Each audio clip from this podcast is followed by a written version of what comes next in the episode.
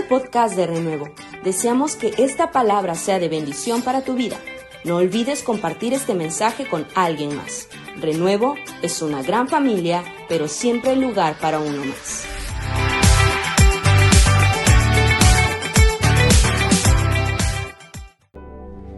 Hola, ¿qué tal?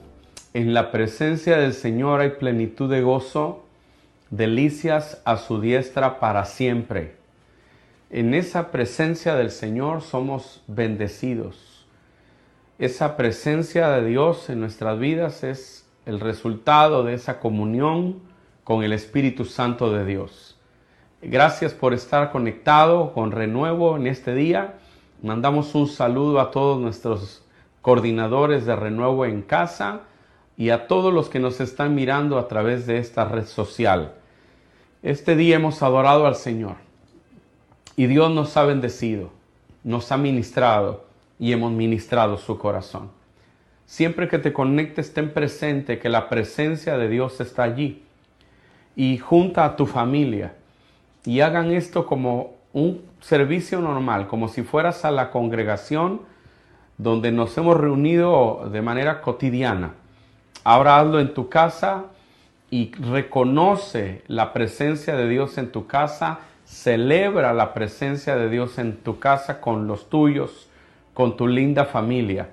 En este día, en todos lados donde estamos conectados, Dios va a hacer milagros, Dios va a traer paz, Dios va a traer restauración, Dios va a hacer sanidad en los corazones y en las enfermedades va a sanarlas, porque el Señor es todopoderoso. Quiero que sigamos en esta ruta en la que hemos estado hablando de la persona del Espíritu Santo y hoy quiero compartir contigo un mensaje muy hermoso sobre el tema del Espíritu Santo en la familia. Muchas veces hemos concentrado a la persona del Espíritu Santo a un altar donde lloramos, donde tenemos experiencias carismáticas. Y no quiero que me malentienda, yo soy muy feliz cuando en una reunión pasamos al altar y Dios nos toca y lloramos y sentimos su poder. Pero hay veces concentramos a la persona del Espíritu Santo solo en un altar, un domingo o en un congreso. Y necesitamos cambiar. Necesitamos reconocer a la persona del Espíritu Santo el lunes, el martes y toda la semana, y no solamente el domingo en la congregación, sino en nuestra casa, en nuestra familia, en la dinámica constante, cotidiana de nuestra familia, debemos aprender a reconocer la presencia del Señor. Porque el plan de Dios nunca fue que fuéramos a un edificio porque en ese edificio iba a estar Él. El plan de Dios siempre fue poner su tienda entre nosotros. Dice Juan 1, y el verbo fue hecho carne y habitó entre nosotros. El deseo de Dios es tal que la Biblia dice hoy, por medio de Cristo, somos templo del Espíritu Santo y el Espíritu de Dios mora en nosotros. Eso es maravilloso. Entonces vamos a ver ahora cuán importante es la presencia del Espíritu Santo en nuestra familia. Romanos capítulo 8, versículo 2 dice, porque la ley del Espíritu de vida en Cristo Jesús me ha librado de la ley del pecado y de la muerte. ¿Cómo vives la vida hoy en familia en tiempos de coronavirus? ¿Cómo la vives? Algunas personas están desesperadas porque están muy, muy cansadas de este confinamiento. Otras personas están viviendo una guerra en la casa, porque ahora pasan más tiempo en casa, los muchachos estudian en línea, están el padre que lamentablemente perdió el empleo, la mamá que tiene que trabajar desde casa, etc. Hay cambios que están ocurriendo. Y hay familias que están viviendo una guerra porque están mucho tiempo juntos pleitos y gritos y enojos y, y eso se ha vuelto como una olla de vapor que a veces amenaza con estallar. ¿Cómo vive la familia? ¿Cómo puede la familia vivir en tiempos de coronavirus? Este confinamiento, este confinamiento en el que nos encontramos, muchas veces pone en evidencia cómo está nuestra familia. A lo mejor no nos dábamos cuenta o no queríamos darnos cuenta, o a lo mejor mitigábamos esa situación a través de activismo. Todos salían en la mañana a la escuela, al trabajo, cada quien a su lugar, regresaban en la noche y eso hacía como que fuera más tolerable las diferencias, las heridas, las crisis de la familia. Pero ahora que la dinámica ha cambiado, bueno, pues muchas veces una situación como esta pone en evidencia cómo está la familia. En estos días yo he estado haciéndola de, de carpintero, de pintor, tomando tiempo para reparar cosas. Y ha sido divertido. Eh, las muchachas me han estado ayudando, mi esposa, eh, hemos estado trabajando mucho en la restauración de la casa y cada vez que estoy haciendo algo para la casa pienso que lo material muchas veces revela lo espiritual. Y hay veces nos hallamos en una temporada como esta, en la que esto que vemos revela nuestra espiritualidad. Si estamos en pleitos, en rencores, heridos, lastimados. Muchas veces revela esto una, desconexión con Dios. No se trata si usted tiene 40 años yendo a la iglesia, sino de su comunión con Dios y su sometimiento al Espíritu Santo. Otras veces la situación en la vida, como esto, pintar, reparar, revela que Dios está haciendo algo sanando, restaurando, reconstruyendo. Bendito Dios por eso. Este tiempo nos hace pensar, nos ha hecho reflexionar, nos ha hecho meditar sobre cómo está nuestra casa. Creíamos que estaba bien o no nos dábamos cuenta, pero una situación como esta nos está dando señales. No es tiempo de renunciar a la familia, es tiempo de seguir adelante y de dejar que el Señor cumpla su obra en nuestras vidas. El, el no tener conexión con Dios, el desconectarnos, el descuidar nuestra relación con Dios, hace que la familia viva en lo que el apóstol Pablo define como la carne. Y esta vida de carne es la vida en la que hay una tendencia del ser humano de vivir en desobediencia a la palabra de Dios. Pablo explica a los romanos sobre varias leyes y describe la ley del pecado y de la muerte. Él dice que la ley del pecado y de la muerte trae sus miembros, los lleva al pecado, los lleva a hacer cosas malas. Es una ley que opera en sus miembros y que los conduce a vivir de acuerdo a los deseos de la carne. Y si vivimos conforme a la carne, moriremos dice la palabra. Por eso las familias mueren, por eso las relaciones mueren, porque la familia vive en la carne, en el mal humor, en las malas respuestas, en los enojos, en los rencores que se quedan una herida, una molestia, se queda una noche, dos, una semana, un año, años, y después eso hace la relación de familia prácticamente imposible. Pero el apóstol Pablo habla de otra ley, la ley del espíritu de vida en Cristo Jesús. Y esta ley del espíritu de vida en Cristo Jesús hace que el creyente pueda vivir dominado no por su carne, sino por el Espíritu Santo a través de la palabra. El Espíritu Santo siempre trabaja en combinación con la palabra. Así lo dijo Jesús. Él os recordará todo lo que yo os he dicho. Él os enseñará todas las cosas. El Espíritu Santo en nuestra vida produce también un fruto, que es el fruto del Espíritu que habla Pablo a los Gálatas. Amor, gozo, paz, paciencia. Eso Dios se lo ha dado a los hijos de Dios. Porque los que son de Cristo han crucificado su carne con todos sus deseos en la cruz del Calvario. Cuando usted viene a Cristo, Dios le da su naturaleza y ese fruto está en usted para surgir, como el ADN de un árbol hace que tenga un fruto. Usted no tiene que rogarle a un árbol que dé fruto. Si tiene el ADN y el árbol está sano, el árbol dará fruto. Si es árbol de mango, dará mango. Si es árbol de manzana, dará manzana, porque todo produce de acuerdo a su especie.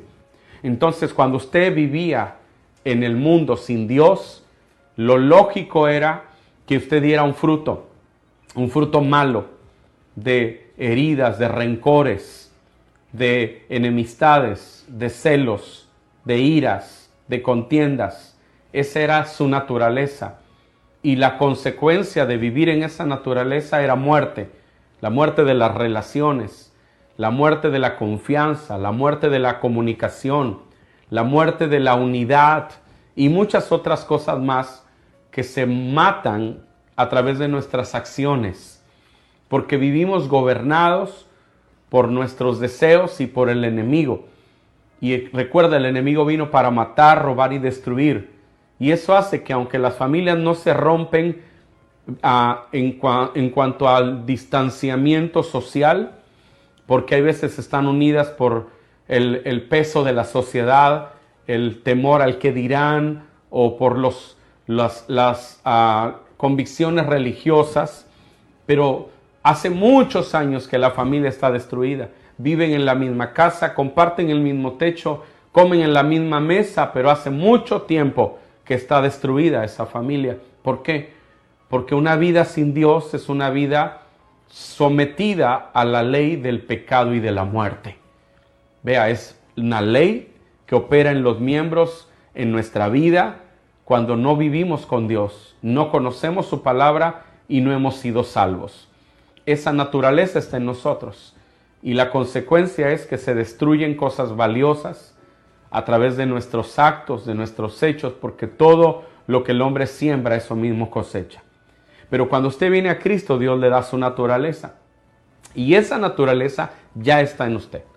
Ahora, para que esa naturaleza se manifieste, usted necesita la ayuda del Espíritu Santo y de la palabra. Porque la palabra que recibe usted le va a establecer en la verdad. Y esa verdad romperá cadenas, romperá heridas, quitará dolores, quitará enfermedades. Esa verdad hará que usted se levante y que empiece a restaurar su casa, a restaurar a sus hijos, a restaurar su matrimonio, porque ahora el Señor está usando la palabra, la verdad, para liberarle. Él dice en su palabra, envió su palabra y lo sanó y lo libró de la ruina. Esa palabra viene a usted y Dios envía el Espíritu Santo para recordar esa palabra, para redarguir su corazón y para enseñarle a vivir una vida nueva en Dios. Ahora usted ha sido llamado a vivir no en la ley del pecado y de la muerte, sino en la ley del espíritu de vida. En esa ley del espíritu de vida en Cristo Jesús es que hay un fruto nuevo. Dice la palabra del Señor en Romanos 8.1, ahora pues, ninguna condenación hay para los que están en Cristo Jesús, los que no andan conforme a la carne. No, usted conoce de Dios, pero ya no anda como andaba antes, sino ahora anda conforme al Espíritu. Y ve lo que dice, porque la ley del Espíritu de vida en Cristo Jesús me ha librado de la ley del pecado y de la muerte. Gloria a Dios por eso. La ley del Espíritu de vida en Cristo Jesús le ha liberado, le ha librado de la ley del pecado y de la muerte. Porque lo que era imposible para la ley, por cuanto era débil por la carne, Dios enviando a su Hijo en semejanza de carne de pecado y a causa del pecado, condenó al pecado en la carne para que la justicia de la ley se cumpliese en usted y en mí, que no andamos conforme a la carne, sino conforme al Espíritu. ¿Qué es andar en el Espíritu? Andar en el Espíritu, hermano, es como cuando tú tienes un amigo y esa amistad con tu amigo hace que tú de repente hables como tu amigo digas cosas como las que tu amigo dice. De repente empiezas a pensar como tu amigo, bromeas como tu amigo. Eso es lo que pasa cuando una pareja deciden ser novios. El chico se enamora de una muchacha, son novios. Luego se casan. Y al paso de los años, se vuelven un matrimonio de 10, 20, 30, 40 años. Hermoso. Cuando tú platicas con ellos, ellos comparten muchas cosas, no solo el mismo techo. Cuando una pareja está sana y llevan muchos años juntos, comparten ideas, comparten criterios, comparten pensamientos. Algunos dicen que hasta empiezan a parecerse físicamente. Eso es increíble. Ahora, la relación entre el esposo y la esposa es muy parecida a la relación entre Cristo y su iglesia. De hecho, el Señor utiliza la analogía del matrimonio para hablar de su relación con nosotros. Andar en el Espíritu significa andar en nuestra nueva naturaleza y para andar en nuestra nueva naturaleza necesitamos la ayuda del Espíritu Santo y de la palabra. Ahora, ¿cómo llevamos esto a la familia? Porque siempre hablamos de andar en el Espíritu y lo presentamos para lo individual. Mi vida, mi oración, mi búsqueda, mi asistencia a la iglesia, pero ¿cómo llevo este andar en el Espíritu que tiene que ver con andar en mi nueva naturaleza con la ayuda del Espíritu Santo y la palabra? ¿Cómo llevo eso a la familia? Una familia que vive en el Espíritu. Bueno, antes de hablar de una familia que vive en el Espíritu, vamos a hablar de una familia que vive en la carne. La palabra de Dios nos dice que cuando nosotros vivimos de acuerdo a la carne, vivimos en condenación y vivimos en pecado. La condenación en una familia, una familia que vive en la carne, es una familia que vive en condenación. La condenación es esa, esa forma de vida en la que tú debes algo. La escritura dice que ya no hay condenación para los que están en Cristo Jesús, los que no andan conforme a la carne. O sea que los que andan conforme a la carne andan en condenación. Condenación es cuando tú estás endeudado. Cuando tú debes algo y te encuentras a esa persona a la que le debes en una fiesta, a veces no quieres ni saludarle. Hay gente que esquiva a esa persona, se sale o se va de la reunión. Porque hay en su vida un entendimiento de una deuda, te debo algo. Ahora hay veces no debemos dinero, pero debemos porque hemos herido, hemos lastimado, hemos ofendido, estamos enemistados. Una familia que vive en condenación es una familia que lleva mucho tiempo acusándose unos a otros, señalándose unos a otros, que no se miran como Cristo ve a un individuo que es su hijo. Vea, cuando el hijo pródigo regresó, después de estar cuidando cerdos, se merecía lo peor se merecía aunque su padre dijera vete a otro lado porque él ya había pedido la herencia, la había malgastado. Pero cuando el hijo llegó, el padre salió corriendo a recibirlo. Él estaba diciendo, Señor, he pecado contra el cielo y contra ti, ya no soy digno de ser tu hijo. Y el padre lo abrazó, lo besó y parece que no oyó esas palabras. El padre dijo, traigan un vestido nuevo, maten el becerro gordo, traigan calzado, traigan un anillo, pónganselo a mi hijo porque mi hijo estaba muerto y ahora vive. Esa es una mirada en la que no hay condenación. Es la mirada del perdón. La mirada en la que la ofensa ha sido olvidada. Es la mirada en la que se miran a los ojos sin remordimientos, sin tener vergüenza, sin sentirse avergonzados los unos de los otros. Una familia que vive en la carne vive en condenación hay heridas, hay, historias, hay ofensas, están presentes. Parece que ya se olvidaron, pero en algún momento resurgen el recuerdo, las palabras, el volver a acusarnos. Porque una familia que vive en condenación no puede ser feliz, porque vive en la carne, necesita la ayuda del Espíritu Santo. Una familia que vive en la carne es una familia que vive en pecado, porque el pecado es una forma en la que la carne le gusta estar. A la carne no le gusta buscar a Dios, ni honrar a Dios. Por eso dice la Biblia que en esa, en esa, si vivimos según, según la carne, moriremos, porque en esa forma de vida en la carne no tenemos futuro eterno con Dios. Entonces, vivir en pecado, vivir en condenación, es vivir en esa carnalidad. ¿Cómo se vive en la carne? Pues se vive en los pensamientos, en las heridas, en las acusaciones. Ahora, la familia necesita la ayuda del Espíritu Santo porque la familia ha sido llamada a vivir de acuerdo a la ley del Espíritu de vida. Ahora, ¿cómo podría una familia tener una vida espiritual en la que el Espíritu Santo nos levante y traiga a nosotros una vida nueva y un fruto nuevo? Bueno, número uno, usted debe de saber que si usted tiene a Cristo, esa es su naturaleza, dar un buen fruto. Así que gloria a Dios, porque usted no está lejos de que eso suceda. Pero pastor, ¿por qué razón si yo soy cristiano hace 20 años, mi familia está hecha un caos? Bueno, porque a veces hemos sido muy negligentes en buscar a Dios, en estudiar su palabra y en permitir al Espíritu Santo ser el Señor de nuestra vida. Porque donde está el Espíritu del Señor hay libertad.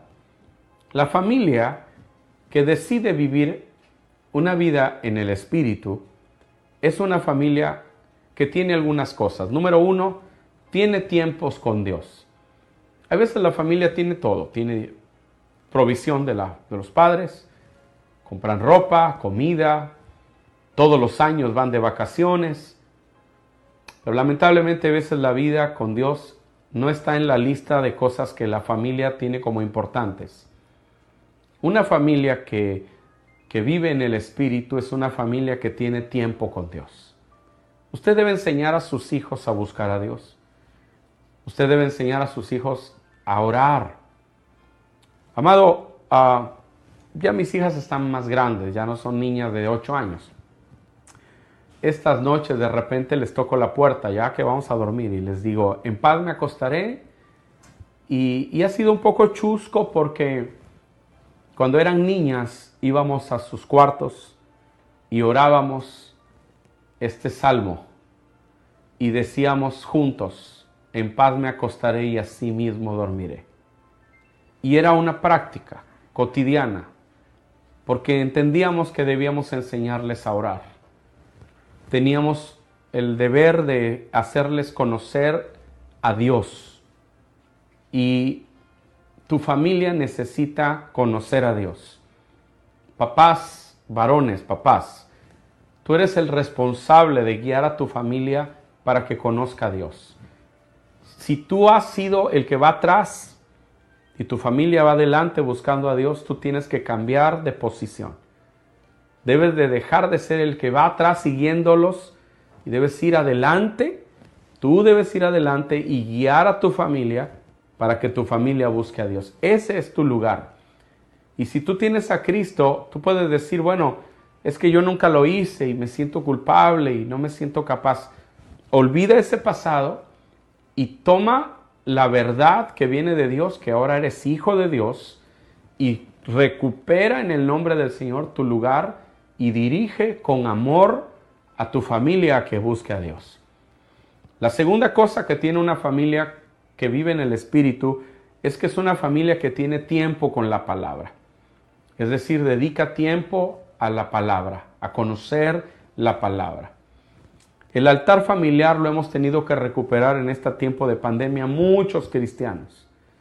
Porque íbamos a, había, había palabra solamente cuando íbamos el domingo a la iglesia.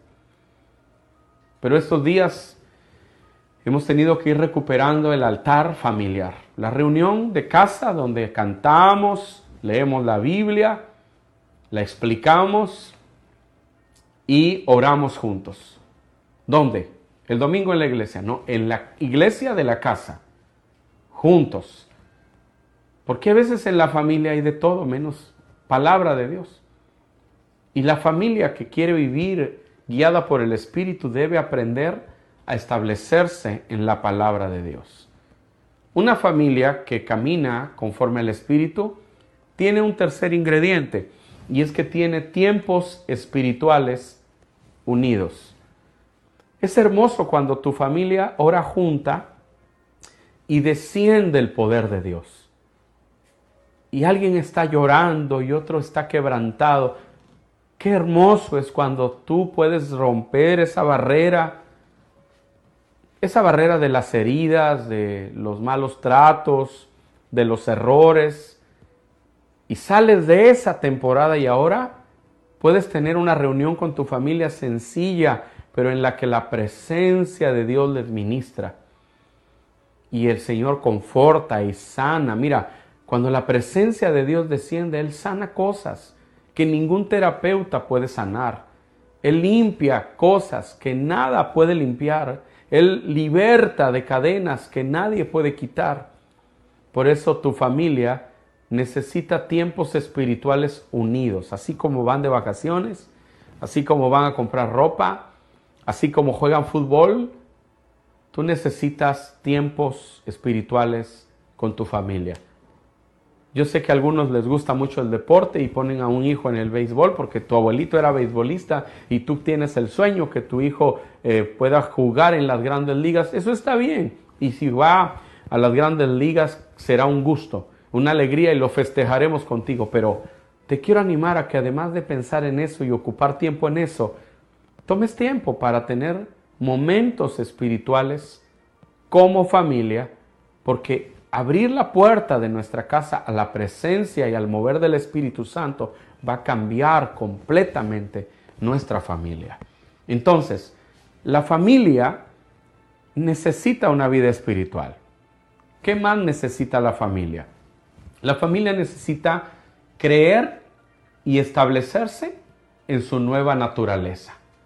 Si Dios vino a tu vida, si tú eres cristiano, tú tienes una nueva naturaleza. Olvida ya la vieja naturaleza de tu familia. ¿Cómo era tu familia antes? Bueno, te voy a decir cómo era mi familia antes cuando yo era niño. Era la familia donde había gritos, chanclazos, palazos, maldiciones muy veracruzanas. Pero esa era la vieja naturaleza que ya fue clavada en la cruz. Ahora, tú tienes que enseñarle a tu familia a fluir en su nueva naturaleza. Y para eso necesitas la ayuda del Espíritu Santo. ¿Cómo fluyes en tu nueva naturaleza? Bueno, enséñale a tu familia la palabra. Y míralos como personas nuevas. Nadie vive en su nueva naturaleza si no conoce la palabra. Nunca vas a vivir en la ley del espíritu de vida si no conoces la palabra. Nunca aunque vayas 40 años a la iglesia. Hay gente que ha ido tantos y tantos años a la iglesia y el vecino dice, ¿tú eres como ese? ¿Vas a la iglesia de mi vecino? No, mi vecino es terrible. ¿Por qué? Porque muchas veces se vive años en una congregación sin que tú voluntariamente busques la palabra, la, te llenes de ella y dejes que el Espíritu Santo la ilumine en tu corazón. Tú tienes que enseñarle a tu familia a vivir en una nueva naturaleza y eso es aprender a creerle al Espíritu Santo sobre lo que tu familia es. ¿Cometen errores en familia? Sí. ¿Han fallado en tu familia los miembros de tu familia? Posiblemente sí. Pero el Espíritu Santo está diciendo que de modo que si alguno está en Cristo, nueva criatura es. Las cosas viejas pasaron, he aquí todas son hechas nuevas. El Espíritu Santo está diciendo que el Señor con su sangre ha perdonado y ha limpiado. No siga recordando el pecado y el error de quien falló. Míralo conforme a su nueva naturaleza. Oye la voz del Espíritu Santo de lo que tu familia es delante de Dios y así míralos tú. Míralos como gente lavada, transformada y limpia. Y cree que va a haber fruto nuevo en tu casa. Que vas a ver un cambio en tu matrimonio y cambios en tus hijos. Una familia que vive de acuerdo al Espíritu Santo es una familia que toma pasos, toma decisiones. Y hoy quiero terminar esto diciéndote todo lo que hemos hablado hoy sobre la ley del espíritu de vida, la ley que nos ha librado del pecado y de la muerte, en esta ley tú aprendes a vivir con la ayuda del Espíritu Santo. allí, cerca de Él, oyéndolo, tomando tiempo para orar, tomando tiempo para buscar a Dios como familia, tomando tiempo para la palabra como familia. Pero quiero darte algunas cosas, algunas recomendaciones simples. Si tú eres de las familias que nunca se pueden sentar a hablar, cambia eso. Empieza a tomar tiempos juntos. Salgan de la cueva donde cada uno de nosotros estamos. Ahora todos tenemos un celular, estamos en nuestra vida. Hay chicos que todo el día están con los audífonos, están en la mesa, todos están platicando, él está en su mundo. Eh, aún yo tengo la triste eh, experiencia de ver chicos que llegan a la congregación con los audífonos, están en el servicio con los audífonos, se acaba el servicio y tienen los audífonos, se van a su casa con los audífonos. Esa es una cueva. Sal de la cueva. Sal de eso que te encierra. Toma tiempo para comer juntos, sin el equipo celular. Coman juntos, mírense, hablen, rían, disfrútense si estás en esta situación como ahora de pandemia. Bueno, está bien si tú te sientas un día con tu familia, ven una película, pero no pases todo el día en plataformas de streaming, en estas compañías que tú pagas para ver películas. No, no, no estés todo el día en eso. Hay, hay otras cosas que puedes hacer, aún hay otros programas que son edificantes, que pueden verlos la familia y ser ministrados como esta reunión.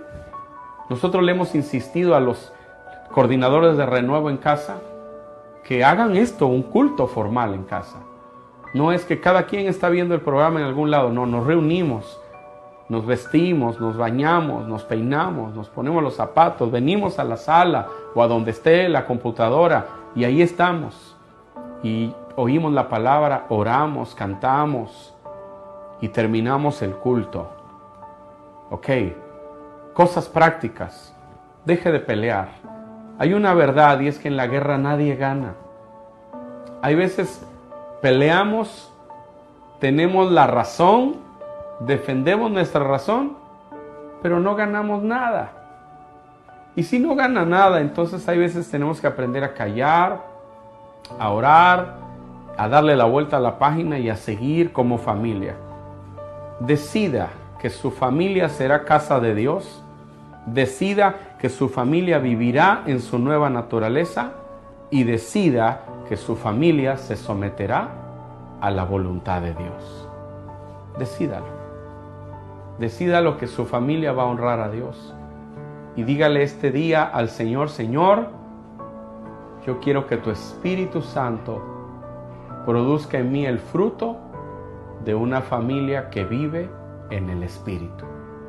Y no más, nunca más, una familia carnal, en la vieja naturaleza, porque esa vieja naturaleza ya fue clavada con Cristo. Ahora establezcase en su identidad y deje que Dios manifieste el fruto de amor en tu familia, de gozo en tu familia, paz en tu familia, paciencia los unos con los otros, benignidad, bondad, fe en la familia, mansedumbre en la familia, templanza, fuertes. Amén. Deje que el Señor produzca el fruto como algo natural. ¿Le parece si oramos? Por favor, acérquese con su familia ahora. Júntense los unos ahí con los otros y vamos a orar al Señor. Y dígale al Señor así, Padre Celestial, como familia venimos ante ti y te damos gracias por la obra tan extraordinaria de Cristo en la cruz del Calvario, con la que nos ha dado acceso a una nueva naturaleza. Padre Santo, no queremos vivir como si no hubiésemos sido perdonados, no queremos vivir como si no hubiésemos sido limpiados, y hechos tus hijos. A veces nos ha faltado fe para establecernos en la verdad y creer, creer Señor, que en Cristo Jesús hemos sido llamados a vivir de acuerdo a la ley del Espíritu de vida y que esta ley del Espíritu de vida nos ha liberado de la ley del pecado y de la muerte. Pero hoy lo creemos. Te damos gracias porque la ley del Espíritu de vida nos ha libertado de la ley del pecado y de la muerte y no somos más esclavos de una vieja naturaleza. No somos esclavos de la ira, ni del rencor, ni de los celos. No somos esclavos del pecado, no somos esclavos de los deseos. No lo somos, porque tu palabra es verdad. Te damos gracias y ahora pedimos que tu Espíritu Santo nos guíe para vivir conforme a tu Espíritu. Así como una pareja de enamorados aprenden a pensar en equipo, a ir en la misma dirección, hasta Señor, que pasan los años y son una columna que sostiene otras generaciones. Queremos así tener una amistad, un acompañamiento, una unidad con tu Espíritu Santo. Espíritu Santo, ven a nuestra casa. Toma la agenda de nuestra casa. Ven a nuestra casa y sánala. Ven a nuestra casa y límpiala. Que nuestra casa sea ahora tu casa. Y que nuestra casa no sea más una casa de rencores ni de resentimientos. Perdona el pecado de la amargura y el enojo. Perdona el guardar rencor. Perdona el tener presente la ofensa por tanto tiempo. Señor, porque vamos a vivir guiados por ti. No queremos caminar nunca más en la ruta del rencor. No queremos vernos otra vez como nos veíamos acusándonos y condenándonos. Queremos vernos como tú nos ves. Precioso Espíritu Santo, enséñanos a vernos como tú nos miras y de acuerdo a la nueva naturaleza que tú ya nos diste. Espíritu Santo, que seamos una familia establecida en la palabra, conocedora de la palabra rompe toda barrera que estorba para poder ser una familia que invierta tiempo en lo espiritual. Padre mío, y te damos a ti la gloria por el fruto que ya está y por el fruto que vendrá, porque todo aquel que da fruto tú lo limpias para que dé más fruto. Y en esto es glorificado tu nombre, en que llevemos mucho fruto y seamos así discípulos genuinos.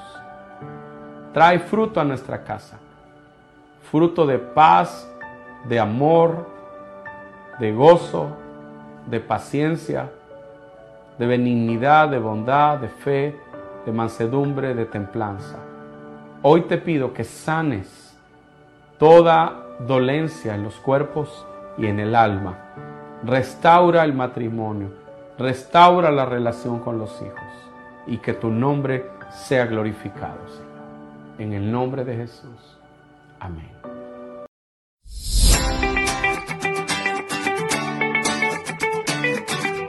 Gracias por quedarte con nosotros hasta el final de este mensaje. Te esperamos en nuestro próximo podcast. Renuevo es una gran familia, pero siempre hay lugar para uno más. Bendiciones.